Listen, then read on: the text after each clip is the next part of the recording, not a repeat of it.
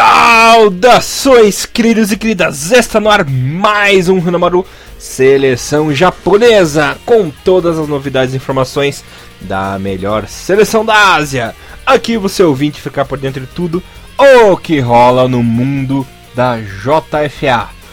Bom, como sempre, vocês estão na companhia de Elias Falas, o Barburinho, alegria na apresentação. Comentários dele, o mito Mr. Thiago Henrique Cruz e mais uma vez, nosso nobre convidado, nosso 12 jogador aí que sempre entra no segundo tempo, assim como Keiji Tamada decidiu os jogos em 2005, né? O nosso global, o nosso cara chique que sempre tá de terno, brilhantina na cabeça, com toda aquela pose master, né? Nosso querido Thiago Bom Tempo do blog Futebol no Japão. Vou começar falando com ele, né? Nosso querido convidado. Como você tá há bom tempo? Como é essa vida global aí? Essa agenda cheia e agora conseguiu uma brechinha pra nós? Tudo certinho com você, irmãozinho?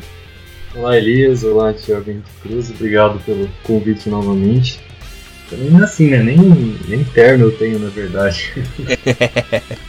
Pose de humildão. O Thiago é humildão, né? Não quer esnobar, quer ser tranquilo com nós. E agora eu vou falar com a parte pé de chinelo do programa, né?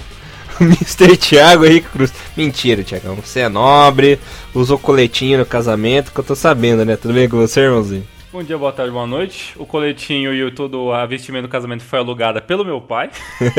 então, e o colete fazia parte também. Então, eu tô, na, eu tô na casa do Bom Tempo. Eu tenho apenas um terno, que vai ser o terno que eu fui que, que, que você até enterrado com ele, porque realmente é o tipo de vestimenta que eu não gosto. Tipo eu. Bom dia, boa tarde, boa noite pra galera.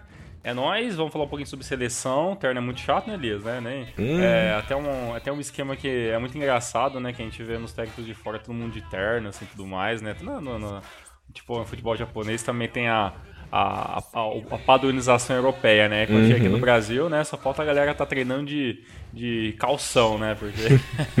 E pior que treina. E treino de calção, com certeza. O Pachequinho treina. É, o Pachequinho treinava o coxa do calção, cara. De bermudinha. Bermudinha Adidas, mesmo curtinho. Aham.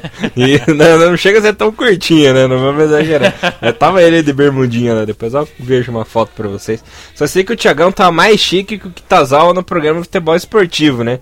Coletinho, gravatinho. Tá Zawa é foda no programa esportivo, cara. Mas é, é isso, né? Tem- Como casamento não tinha muito que, que fugir dessa, de- desse negocinho padrão. Falando em padronização, né? Vamos já entrar nos nossos assuntos. Porque aconteceu os amistosos, né? Agora de outubro. Né, os amistosos é um pouquinho com, um com um pouco menos glamour, né, do que a gente tá acostumado, né? Mas tranquilos. É, mais tranquilo. A galera que, que tá acostumada a querer, a, a querer ver o Japão sempre enfrentar os times mais fortes, ficaram, obviamente, de, de nariz um pouco, né? Um, um pouco, um pouco tortos aí, não gostando do, do jogo da seleção. Os resultados também acredito que não deve ter agradado a todo mundo. Mas a gente tá aqui para fazer uma catada um pouco geral de tudo que aconteceu, até porque nem só de, de jogos contra seleções, seleções A, né, vive o futebol japonês. E, e até, até com o Thiago hoje a gente vai poder discutir um pouco melhor tudo que rolou no jogo contra a Nova Zelândia e né, o famigerado empate com o Haiti. Maravilha, Mr. Thiago Cruz. Vamos justamente aí começar contra a Nova Zelândia. Foi por pouco, foi suado, foi dificinho, mas o Japão derrotou a Nova Zelândia pelo placar de 2 a 1, né? Com gols do nosso querido Osako e o Shukurata no finalzinho, né? Lembrando que o Chris Wood chegou a empatar o jogo, mas o Kurata salvou a pele do Japão, que jogou mais ou menos, né? Foi um futebol fraco. Futebol foi aquele típico jogo do Ja- é que o Japão tem isso, né? Tem uns jogos que são de dar sono, cara, que você chega a babar olhando ali pro monitor de tão chato que é. E o Japão mostrou mais uma vez fragilidade na defesa, né, Tiagão? Batendo cabeça, do bom tempo vai falar isso também. Esse setor defensivo aí do Japão preocupa porque conseguiu levar sufoco da Nova Zelândia e do Haiti. A Nova Zelândia ainda tudo bem, né? Não é uma seleção do escalão A ou escalão B, né? Tá mais pra C do que é um time de elite, mas é a principal força da Oceania, né? O time mais forte, campeão do continente, vai disputar a repescagem aí de novo, se não me engano, contra a seleção do Peru, né? Foi com o chaveamento. Uhum. Então, tudo bem, mas levar sufoco da Haiti é complicado. A gente falar do Haiti daqui a pouco. Mas eu achei essa partida muito ingrata bom tempo. O posicionamento do Japão tem decepcionado bastante, principalmente no setor defensivo, né? É verdade, alguns jogadores que são os pilares dessa defesa, como Kawashima e Yoshida, atualmente titulares incontestáveis, muito mal em alguns momentos do jogo. O Kawashima, apesar de não ter falhado, ele teve alguns lances em que saiu errado, teve um passe que ele saiu jogando, saiu jogando mal, dando a bola de presente para o adversário também. O Yoshida que é disparado o melhor zagueiro que o Japão tem, um jogador que vem se destacando na Premier League, mas pelas ele é, é um jogador que se impõe fisicamente, uma coisa rara para um zagueiro japonês. Ele não tem essa dificuldade no, no, no, duelo físico, ele costuma se dar bem, mas geralmente ele, ele comete algum erro, igual cometeu contra a Nova Zelândia. E também o Nagatomo, que vem sido titular mais porque simplesmente não tem outra opção. Uhum. É, ele vem sempre cometendo um ou outro erro aqui, às vezes compromete em algum gol. O Nagatomo também é um jogador que já teve momentos bem melhores pela seleção. Uhum. Ah, e outra coisa, né? O Japão é, vem cometendo aquele vício que fazia tempo que não acontecia, que é de perder gol pra caramba, né? O Japão aí teve muitas chances desperdiçadas nesse jogo. Chega na hora de finalizar, chuta errado, cabeceio de qualquer jeito. Parece que eles querem mais se livrar da bola do que ter uma finalização decente, né, Tiagão? É, é um pouco complicado porque aparentemente, após o término da, da, das eliminatórias, é, sem esse peso de classificação e tudo mais, talvez a seleção ela tenha até sofrido um pouco com a, a, falta de ritmo de alguns jogadores, né? Ou não, não falta de ritmo, mas sim com o cansaço físico de alguns jogadores, né? E, e também pela questão talvez de uma tentativa tática de querer mudar um pouco o estilo de jogo da seleção, né? É, nem tudo funciona, né? Que o Harry Kelly quer fazer.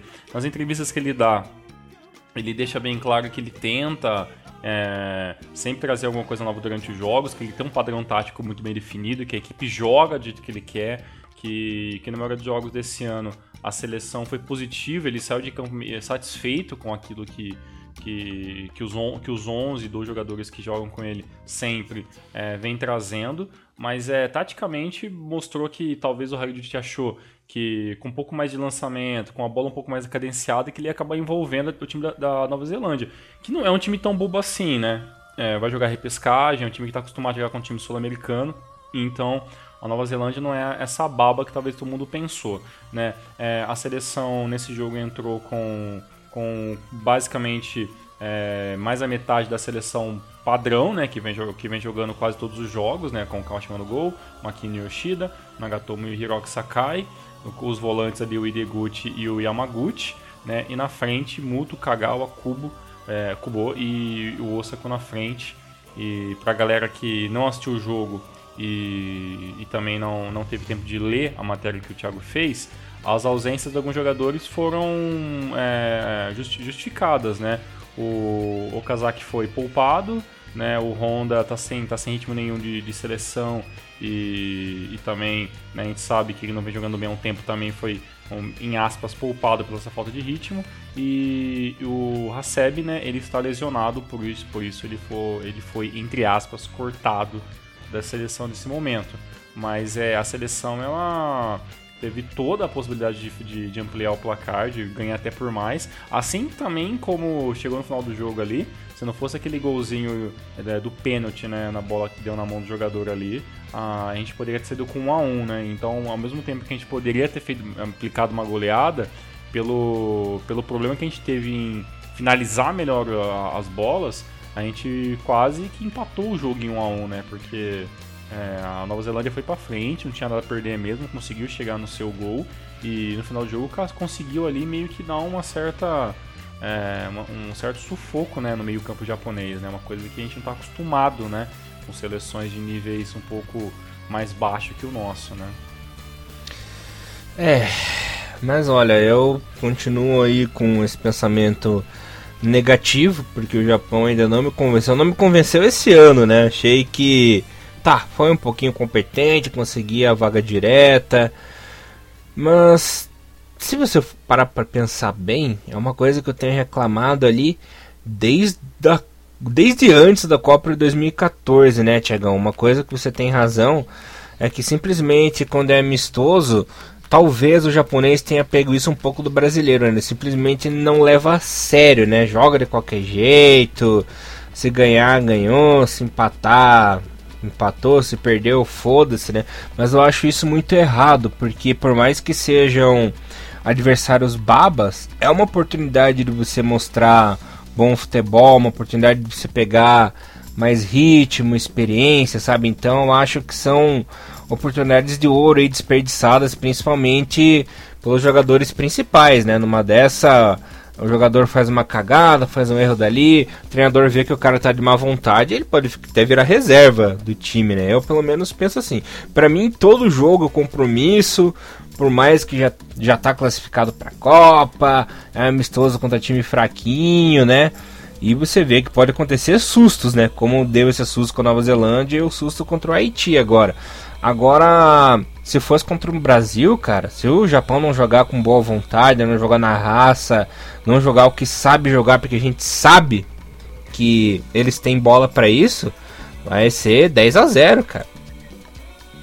É, porque a contra a seleção brasileira, a gente teve no, nos jogos recentes após a, a classificação para a Copa do Mundo, até no jogo de hoje contra o Chile, que a seleção brasileira, ela, por mais que não esteja jogando o, o, melhor do seu futebol nesses últimos jogos, mas fez uma, uma campanha muito consistente depois da troca de técnico e tudo mais, e no final do jogo engoliu o Chile, né? Então, assim, se vacilar, vai tomar gol mesmo, não, não, não, não tem muito para onde fugir.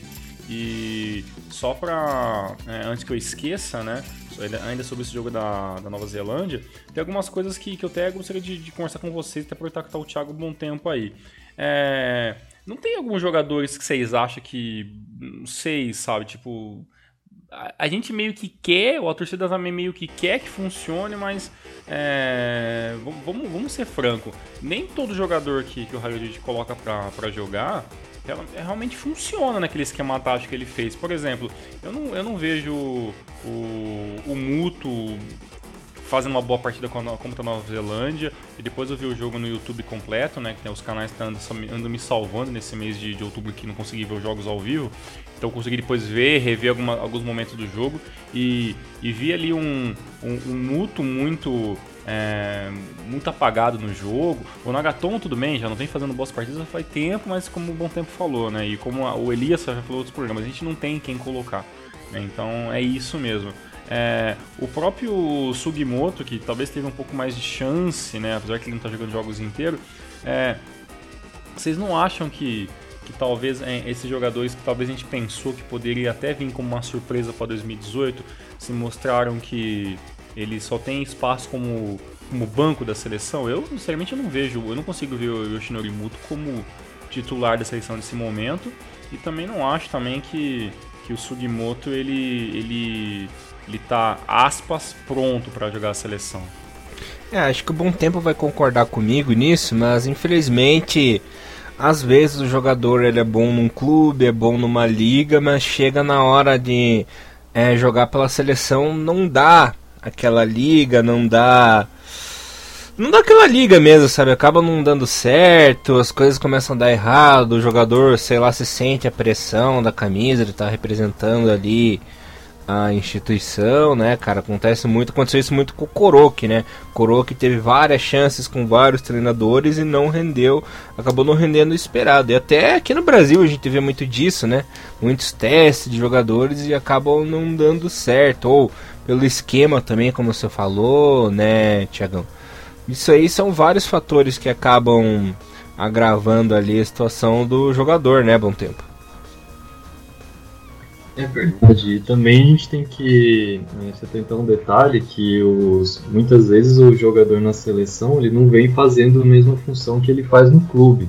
Uhum. Por exemplo, o motor no, no Mind, ele joga como centroavante, é um 9 fixo que fica lá na área brigando com os zagueiros, esperando a bola chegar. Já na seleção ele tem sido usado só pelas pontas, correndo, buscando o jogo, partindo para uhum. cima dos zagueiros. Então é uma função diferente da que ele faz no clube, que ele tem feito bem no clube essa função como centroavante, mas na seleção ele ainda não teve a oportunidade de ser testado nessa função que teoricamente seria a melhor, a melhor, melhor função dele. Mas por quê? Porque já tem o Osako como centroavante titular no momento, tem o Okazaki que está poupado, que também seria no mínimo reserva do Osako, e tem o Sugimoto que está ganhando chances agora. Mas também a gente tem que ver, o Osako, por exemplo, ele também não está fazendo uma função diferente, porque no clube, no Colônia, ele joga como um segundo atacante, às vezes até mais equado para o meio campo, uhum. porque o Colônia já tem o seu centroavante fixo, um 9 com características muito mais físicas que o Osako, então, até por essa versatilidade dele, ele joga mais equado no seu clube, mas na seleção ele é ele é, tem sido só centroavante. E eu acho curioso isso porque, por exemplo, se a gente comparar uma das características do Brasil do Tite, é que ele, o Tite faz questão de usar na seleção o jogador com a função que ele faz no clube. Uhum. Já no Japão a gente vê muitos jogadores que vêm fazendo funções diferentes, por exemplo, o Ataruendo, que tem jogado como zagueiro, às vezes lateral, na seleção você joga como volante. O Makino, que é no máximo um terceiro zagueiro, agora está jogando lateral também, está como como zagueiro, zagueiro fixo mesmo na seleção. Então acho que uhum. é, talvez você não consegue tirar o melhor dos jogadores se você não coloca eles para fazer a mesma função que eles fazem no clube. Uhum. É, eu, não, eu não vou perguntar para vocês por que, que o Hagajit faz isso, que não tem como a gente responder, né?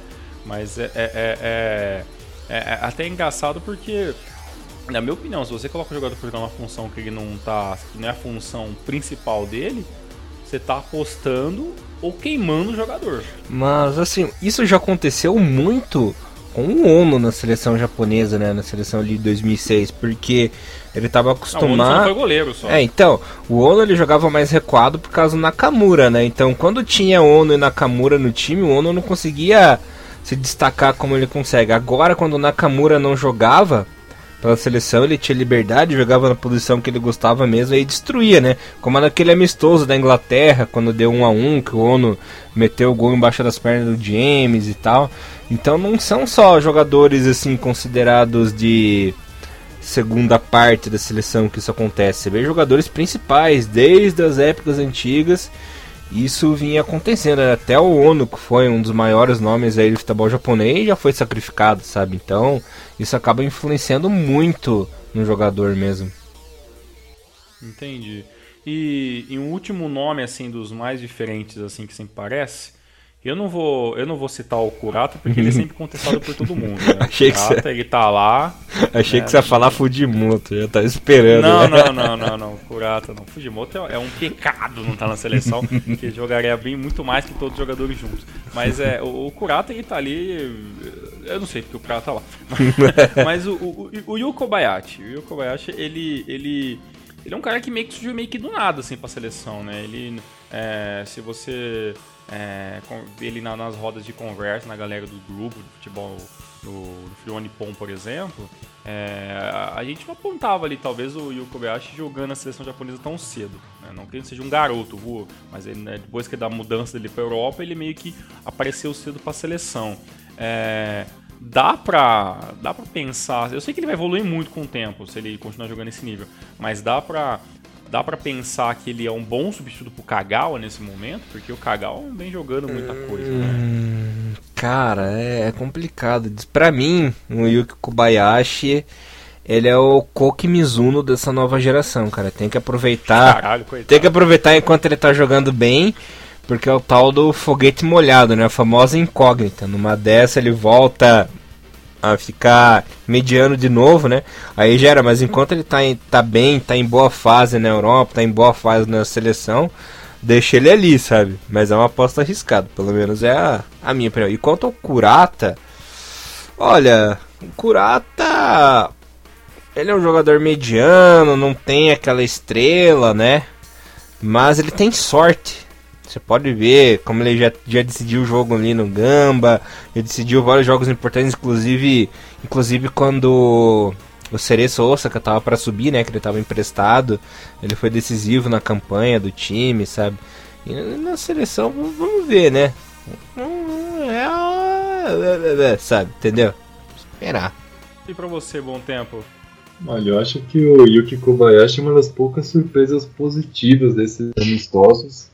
Porque uhum. é uma função que ele faz, ele tá fazendo, jogando mais ou menos a mesma função que faria o Shibasaki, que não foi convocado porque tá lesionado. Uhum. E é uma função que a seleção japonesa sente muita falta. Ele faz justamente esse papel que o Kagawa deveria fazer, que é distribuir o jogo, que é uhum. liderar o campo do time, armar as jogadas de ataque. E no, no tempo que ele ficou em campo, é, contra a Nova Zelândia, ele jogou 30 minutos então, no segundo tempo no lugar justamente do Kagawa. É, melhorou o time, conseguiu criar boas jogadas, dando aquele uhum. e ele passa para frente, ele pega a bola e rapidamente já sabe para quem vai, vai tocar e geralmente ele acerta o passe. Faltou só dar um passe mais decisivo, deixar alguém na cara do gol, mas uhum. o próprio clube dele no Holanda ele joga como volante mesmo, mais ecoado, em função dele uhum. mais de distribuição de bola do que ele propriamente é, dar assistências.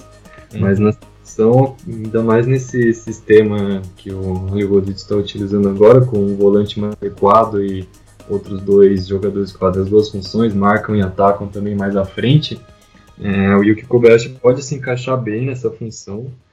É, do lado do Ideguchi ou do lado do Yamaguchi, ou seja lá quem, quem foi escalado. Acredito que é uma função vital dessa da seleção encaixa, achar um jogador que se encaixe bem nessa função, porque passa jogo, passa jogo, a gente vê que não, não dá para confiar no Kagawa para fazer essa função, né? É, e o Kagawa já passou da hora de ir pra geladeira, né? O Hari já colocou o Honda na geladeira. Vamos ver se esse susto aí vai dar certo para ele se tocar, né? E agora o Kagawa, já faz muito, muito tempo que o Kagawa já tá merecendo essa geladeira também, né, Thiago? É, é, porque a gente, a gente falou, né, o Kagawa, ele, ele, ele era, um, era um jogador vital para a seleção ali na, na, no começo de 2012 para 2013. 2014 foi aquela decepção que todo mundo conhece. E desde então ele vem fazendo partidas medianas ou ruins para a seleção, né? Ele não vem despontando em, em, grandes partidas. E a época dele de Manchester United para lesão e volta para o Borussia Dortmund foi um ano muito conturbado, um tempo muito ruim para o Kagawa. Ele voltou a jogar bem no time, né? Mas né, na seleção ele, ele realmente fica fica devendo um pouco, né? Certo, galera. Bora pro jogo do Haiti agora. Pra, já que é para falar de decepção, vamos falar do jogo que foi decepcionante, né? Olha, fazia muito, mas muito. Ah, lembrando que o jogo do Japão contra a Nova Zelândia foi Toyota, né? E esse aí agora foi no estádio. Pra variar, foi no estádio do Marinos, né? Então só podia, só podia ter sido uma decepção dessa partida. E olha, fazia muito tempo que eu não via o Japão jogar tão mal na minha vida. Foi um jogo horroroso. O nível do Haiti também não colaborou para que a partida ficasse boa, né? Lembrando que foi um confronto inédito. O Japão nunca havia enfrentado a seleção do Haiti antes, né? Eu não devia nem ter jogado, porque foi um jogo tão ruim que eu, eu, eu quero apagar da minha memória essa desgraça. O placar acabou sendo 3 a 3 Chukurata no começo, Sugimoto fizeram 2 a 0 Depois, no finzinho do primeiro tempo, La France diminuiu. O Nazon fez no começo do segundo tempo o empate e novamente ele fez um golaço de fora da área, virando o jogo pro Haiti. E no finalzinho do jogo, o Cagal foi safado, né? Pra mim, eu daria o gol pro Cotoco lá, que acabou finalizando. Bateu na perna do Cagal, ele deu aquele desvio maroto, né? E acabou empatando. Não dou créditos ao Kagawa nesse gol, porque ele só tava ali por sorte, né? E acabou botando pra dentro. Mas olha, é, fazia tempo que eu não via o Japão lazarento de ruim assim. Na minha opinião, ninguém mereceu uma nota 6 nessa partida. Para mim, o máximo 5,5, porque foi medonho, né? Principalmente o Higashiguchi, que esse goleiro fez uma partida medonha, né, cara? Vou começar pelo bom tempo, para dar suas opiniões aí eu sei que são negativas, né? Tenho que salvar dessa partida aí do Japão ou merece mesmo essa caralhada no nabo aí bom tempo? É, realmente foi um jogo horrível, né? Difícil você pegar alguma coisa positiva dele, mas tiveram coisas positivas sim. Se você, por exemplo, pegar só os primeiros 20 minutos de jogo, se você esquecer o que aconteceu no resto da partida, você vai ver um Japão que dominou completamente, que, que jogou como se tivesse jogando FIFA no nível mais fácil. Atacava, ia lá, fazia o gol, o adversário uhum. não conseguia tocar a bola, tentava trocar passe e mandar a bola para lateral. Era erros bizonhos. Você vendo só o início do jogo, você pensava como que hum, vai jogar com um time tão fraco desse como o Haiti. Parece que os caras não sabem criar uma jogada, não sabem tocar a bola. Uhum. E parecia muito fácil no início do jogo, tanto que saiu o gol. É, o Japão brincando fez 2 a 0 Porém, uhum. a gente viu o que aconteceu depois, né? Os caras hum, parece que pensaram, ah, não tá muito fácil. E esqueceram isso. Uhum. Ainda tinha mais o resto do jogo inteiro, né? E aí o Haiti foi, aproveitou o contra-ataque, foi lá, fez um golzinho na surpresa, depois era praticamente um. O Haiti chegava e fazia o gol. A defesa japonesa estava incrivelmente despreparada, né? principalmente o, o Higashiguchi. Apesar de que nenhum dos gols que ele sofreu foi um frango assim absurdo, é, foram aqueles tipo de lance que, ah, se fosse um goleiro realmente bom, talvez teria defendido. E principalmente aquele terceiro gol, por mais que muito mérito do jogador do Haiti de acertar um chute daqueles, né? Uhum. E de alto nível não pode tomar uma cobertura daquele jeito, né? É complicado, né? E a atuação do Shoji, você achou que ele comprometeu, que ele acabou é, levando um baile desse ataque, apesar de ser fraco, conseguiu levar um baile do ataque. O Maquino também. O Maquino parecia o famoso a mosca em cima do cocô, né? Rodando em cima do cocô ali, porque jogar ele não jogou. Não sei se ele fumou um antes do jogo, não sei, ele tava completamente perdido no jogo, né, Tiagão? É, cara, olha, bem complicado o, o, esse jogo do Japão, porque é como vocês falaram, né? O começo foi avassalador porque a equipe do Haiti é, a gente mal consegue imaginar que é uma equipe profissional, né? Mas é, é, eu acredito que o maior problema nesse jogo foi que o Japão começou jogando natural, né? E o Haiti começou muito nervoso. Eu, eu acho que a seleção do Haiti sentiu a pressão de jogar com um, um, jogo de com casa cheia. Eu acredito que a seleção do Haiti não deva jogar assim jogos contra equipes de, de muito grande dentro da Ásia. E quando tem essa possibilidade, acredito que então que eles devem sentir um pouco dessa, dessa dificuldade de jogar, entendeu? É, só para não passar em branco, o, os 11 jogadores que começaram essa partida pela seleção japonesa é o Higashiguchi no gol, né, na zaga o Makini Uchoji, Nagatomi e Gotoku Sakai, na frente o Ataru Endo Kurata e o Yuko Bayashi, e na frente Inui, Asano e Sugimoto como centroavante. Ou seja, a gente entrou ali com a seleção B, né? Tipo, né? Nove é, jogadores, em aspas, reserva, né? Apenas ali poucos titulares, né? Tipo, Makino, Nagatomo, né? E, sei lá, Kurata, né? E, ou, o Inui, que né, dá pra gente considerar que ele é titular também em alguns jogos. E então a seleção B tinha tudo para fazer 4 a 0 faz nesse jogo, ou até vencer por 3 a 1 mas ali acabou sendo surpreendido por uma equipe do Haiti que deixou de sentir a pressão, foi para cima, teve algumas cagadas ali realmente na zaga, teve é, o Higati Gucci mostrou por que, que ele nunca será é, um, um, um, goleiro com, de uma certa expressão dentro da seleção japonesa, né? Até pelo próprio Gamba, o, o Higati Gucci vem falando muito esse ano, né? Então, é, o Hollywood deve ter levado para a seleção já sabendo de, de, dessa deficiência, né, do, dessa temporada do, do, do goleiro do Gamba Osaka, e, e, mesmo assim, né, não era não era para gente empatar esse jogo, né? Mas como, a, como, como eu vi uma seleção do Haiti jogando muito bem no segundo tempo, não muito bem, né? Não o, jogo, o jogo foi uma merda, mas eu vi a seleção do Haiti procurando mais o gol, né? Tentando tocar um pouco mais a bola, e a seleção do Japão dando espaço para tipo, talvez numa ideia de que ia matar o jogo a qualquer momento, ou achando que a seleção do Haiti ia acabar assim, embolando com a bola e perdendo, como aconteceu na, nos primeiros 20 minutos do, da, do, do jogo. Mas aí aconteceu um, né, ao contrário, né? A gente teve atrás do placar, conseguiu correr, acabou empatando, mas é, foi um empate que foi ótimo pro Haiti, foi péssimo pro Japão, principalmente porque é, é, o último jogo antes do jogo contra o Brasil, que né, deve ser o jogo mais, mais forte, tecnicamente, que a gente vai enfrentar nessa temporada 2017.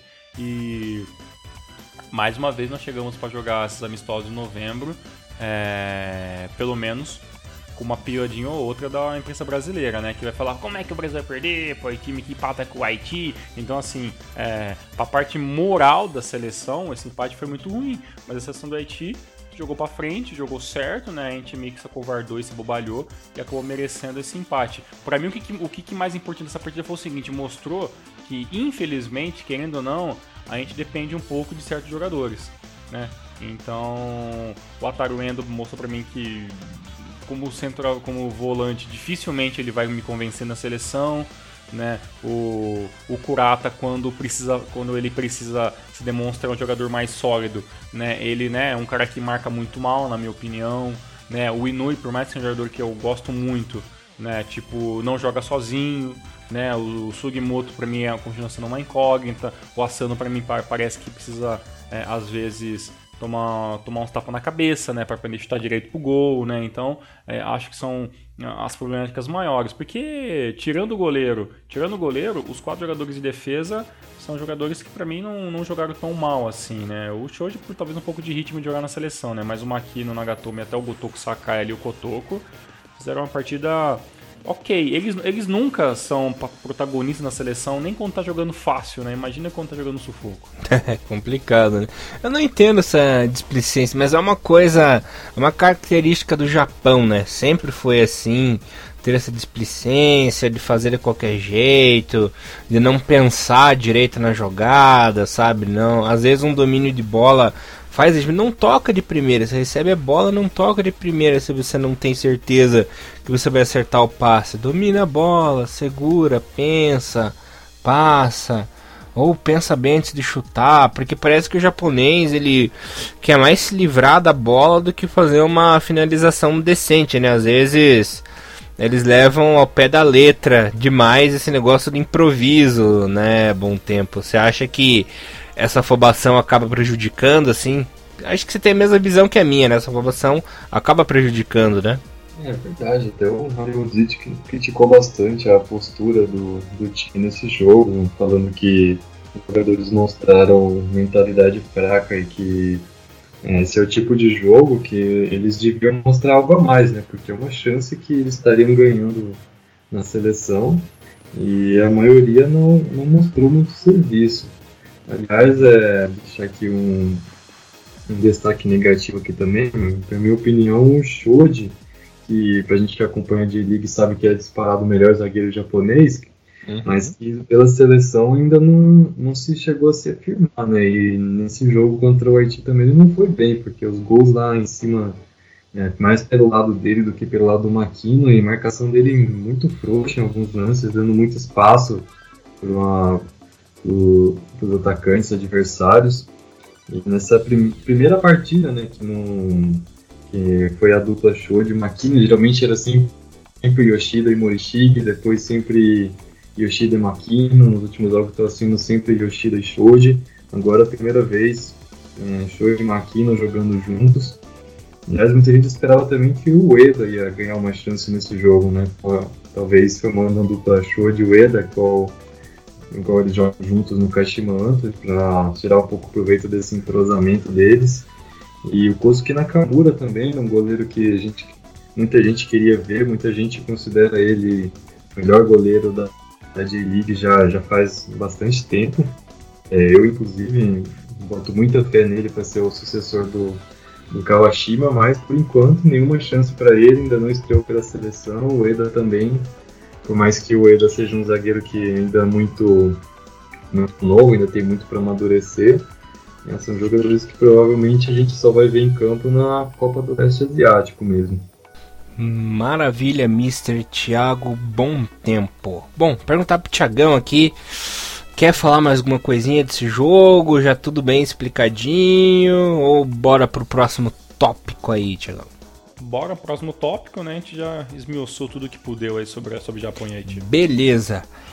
Bom, é, eu quero chamar um bom tempo aqui para ele falar mais um pouquinho das considerações que ele tem a falar. Ele que não teve oportunidade de comentar nos últimos jogos das eliminatórias, né? Queria perguntar para o Bom Tempo o que, que ele pode tirar de bom dessa trajetória do Japão que começou ali na terceira fase da, nas eliminatórias asiáticas e o que a visão dele que pode melhorar, sabe? Então, se puder falar alguma palavrinha pra gente, aí a gente agradece, Mr. Bom Tempo. Olha, vamos lá, duas coisas. Primeiro é uma coisa, duas coisas positivas que eu vejo, né? Primeiro foi a, a resposta que o time deu nos momentos de maior crise que enfrentou. É, nessa caminhada das eliminatórias, teve dois momentos em que o Japão estava é, contra a parede, chegou em jogos em que precisava vencer de qualquer jeito, senão ia ficar numa situação extremamente complicada e com até mesmo com o emprego do Halilhodzic ameaçado, que foi antes do jogo contra os Emirados Árabes fora de casa. Esse era o momento crucial que se não ganhasse aquele jogo ia ficar numa situação bem difícil e foi quando o time respondeu bem, conseguiu jogar bem, se impôs, ganhou o jogo. E depois foi também no jogo que definiu a classificação, o jogo contra a Austrália, um jogo em casa contra a Austrália. A gente sabia que se tivesse que definir a classificação lá na Arábia Saudita ia ser bem difícil, então era ganhar aquele jogo contra a Austrália de qualquer jeito. O time jogou muito bem, é, dominou a Austrália mesmo é, jogando aquele estilo de jogo de não ficar com a bola, apostando mais em, em contra-ataque, apostando mais na defesa, em neutralizar as, jogadas de ataque da Austrália. Foi um nesse jogo que é, a gente estreou esse estilo novo né, de jogar, é, que deu muito certo. Então foram esses dois momentos de, assim, de maior crise né, que o Japão enfrentou nessa caminhada das eliminatórias e no momento do Ovai Hashi, no momento de estar com a corda no pescoço, o time reagiu muito bem. Então é, dá para tirar isso de ponto positivo. Uhum. E outro ponto a se destacar é que o time precisa encontrar alguém que faça é, alguém que seja, por exemplo, esse papel que o Honda tinha nos últimos, sei lá, de 2010 até 2016, o Honda era o cara que carregava o time nas costas, que decidia uhum. o jogo, que levava o ataque do time para frente. E atualmente, com o Honda em uma fase, o Okazaki praticamente como reserva, o Kagawa não consegue entender, a gente não tem mais é, essa figura do craque do time. Você pergunta quem é o craque do Japão hoje? Não dá pra falar que é o Honda, não dá pra falar que é o Kagawa, não dá pra falar que é o Okazaki. Não tem. Não uhum. tem essa figura. Então é seria essencial para essa caminhada rumo à Copa encontrar alguém ou pelo menos dividir melhor essas funções.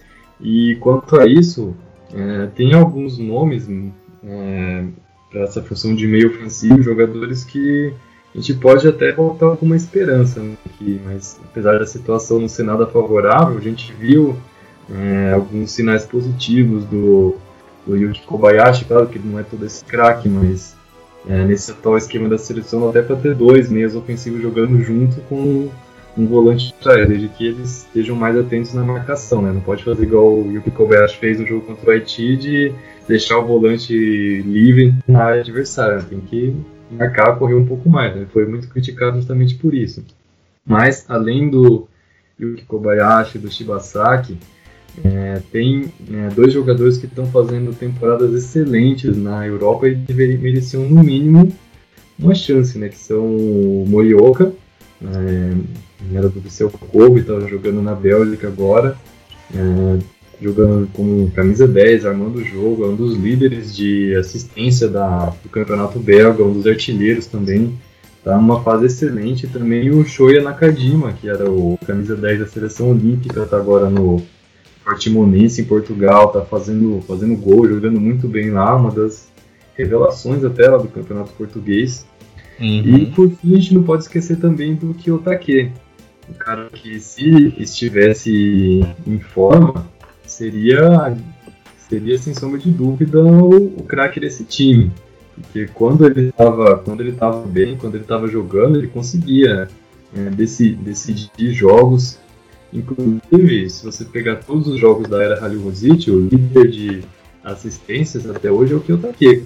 Ninguém tem mais assistência do que ele, contando desde que começou o Raligovic na seleção. Então, né, apesar de que esse ano ele está acompanhando com lesões, já tem aquele problema psicológico lá, é, foi muito falado, né, a perda, a perda do filho, é, fez inclusive ele deixar o Sevilha e voltar para o Japão e agora ainda não, não conseguiu entrar em forma esse ano, né, tá tentando voltar agora, mas ainda tá, parece bem longe de, de voltar a jogar bem, de voltar a jogar como estava jogando antes, mas fica uma esperança, né? Caso ele volte a jogar bem, se ele conseguir atingir o mesmo nível que estava antes, né? Tem futebol para ser titular nesse time também. Morioka e Nakajima são, são entre os melhores japoneses na Europa essa temporada e mereciam uma chance nessa, nessa função. Mais porque a atual situação é a situação tá, tá terrível, né? Então é, são nomes que merecem sim ser testados. Certo. E para encerrar, uma pergunta crucial que fazer para você. Com o Rally Rodit, dá para sonhar em ir bem nessa Copa, ano chegar até umas oitavas, ou vai ser aquele mico de não passar a primeira fase de novo?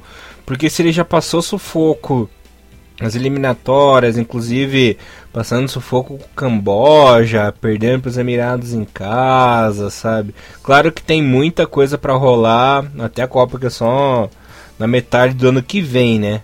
Mas com esse time aí, com o Halil Rodite meio mosca morta, não sabendo controlar os jogadores direito, parece que vai culminar numa coisa trágica, né, Bom Tempo? Ou você tem uma esperança de que possa acontecer alguma coisa ótima e o Japão brocar nesse Mundial? Olha, pela situação atual, realmente não dá para esperar muita coisa, né? Porque basicamente a seleção tá. É, dá pra dizer que tá no fundo do poço, né? Porque vem jogando que nem o próprio Halitovic disse. Para ele foi a pior atuação do time desde que ele chegou. Nunca tinha sofrido três gols, sofreu três gols logo pro Haiti então dá pra dizer que o que tá no fundo do poço. É difícil ter esperar uma campanha muito boa com uma situação atual. Porém, é, não dá pra você já contar com um resultado assim. No futebol você sabe que as coisas podem mudar né, de, uma, de uma hora para outra. Inclusive, vale lembrar que quatro anos atrás o Japão do Zaqueirão estava exatamente na, na situação muito parecida. Tava o pior momento da era, da era Zaccheroni, fez amistosos lá contra, na Europa contra a Sérvia, perdeu, contra a Belarus perdeu também. Foi um dos piores jogos que eu lembro dessa da época do Zaccheroni. E quando foi fazer no mês seguinte, em novembro de 2013, foi jogar lá na Europa, né, todo mundo esperava, nossa, agora vai ser difícil, vai jogar contra a Holanda e contra a Bélgica. Provavelmente vai ser goleado e cogitava até a demissão dele. De repente uhum. o time vai, joga muito bem, faz os melhores jogos da, da Era Zaccheroni, empata com a Holanda, um jogo que devia ter ganho, depois vence a Bélgica. E, e, por causa desses jogos, muita gente esperou que o Japão iria muito longe na Copa, né? Uhum. Mas, enfim, com, com o Hollywood agora tá numa situação parecida, né? mas a gente dá pra, dá pra esperar, dependendo do sorteio, né? É, um, diria que passar da primeira fase seria um objetivo realista, mas depende muito de como que o time vai, vai reagir. É, que nem eu falei antes, o time já mostrou nas eliminatórias momentos realmente difíceis em que era tudo nada, o time reagiu. Mas vamos uhum. ver o que o time reage daqui para frente também. Maravilha, Mr. Bom Tempo.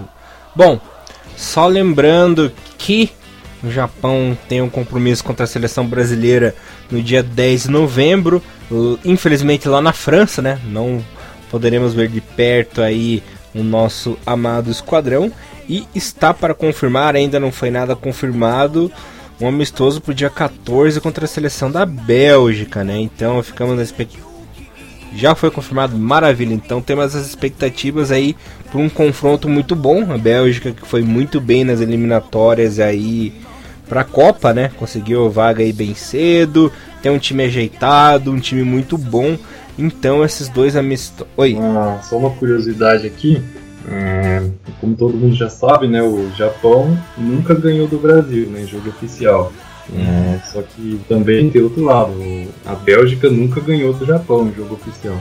É verdade, hein? lembrando que temos aí uma boa recordação da Bélgica, que foi onde o Japão conseguiu pontuar pela primeira vez uma Copa do Mundo, né, naquele empate de 2 a 2 que por azar acabou empatando, né, poderia ter vencido a partida, mas o Wilmots deu uma bicicleta maluca lá, acabando encobrindo o Narazaki, que tava um pouquinho fora da posição ali, o gol acabou entrando, né? Mas daí o Japão foi lá, conseguiu se recuperar, empatou, poderia ter vencido, né? Bom, Tiagão, é, bom tempo já deu ali as considerações finais, né? E você, quer alguma coisa aí? Cara, sobre a Copa do Mundo eu vou esperar um pouco. Tô muito receoso. Eu vou esperar agora os resultados do mês que vem, que para mim são jogos que vão definir muito a coisa que eu vou esperar em relação à Copa do Mundo. Então sei que é, é muito difícil pensar em vitória contra o Brasil, mas eu quero ver finalmente ver o Japão jogando bem contra a seleção brasileira, ganhando ou perdendo, tá? É uma, um empate já seria um resultado fenomenal, mas eu espero uma vitória do Japão contra a Bélgica e vou torcer muito com um bom jogo contra a seleção brasileira, difícil ganhar.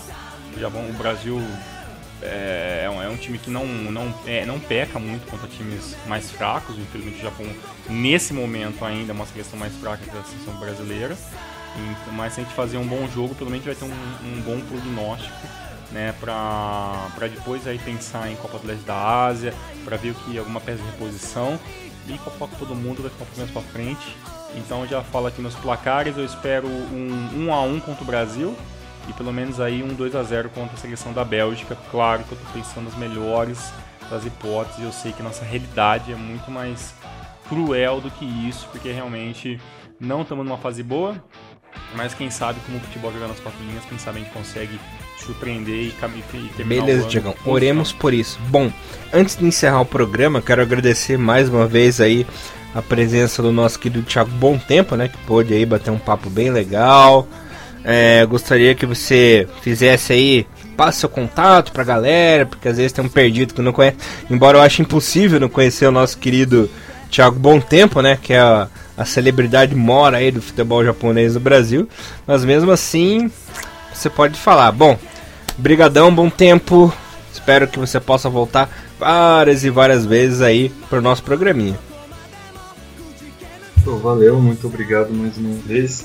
Enfim, quem quiser conhecer um pouco mais sobre as notícias do futebol japonês, ver as besteiras que eu escrevo lá, é só procurar um futebol no Japão no Google que você encontra rapidinho. Valeu. Imagina, bom tempo eu que agradeço, né? E quero agradecer também Tiagão, né? Valeu, Tiagão. Mais um Renamora aí, mais um pra nossa coleção, hein?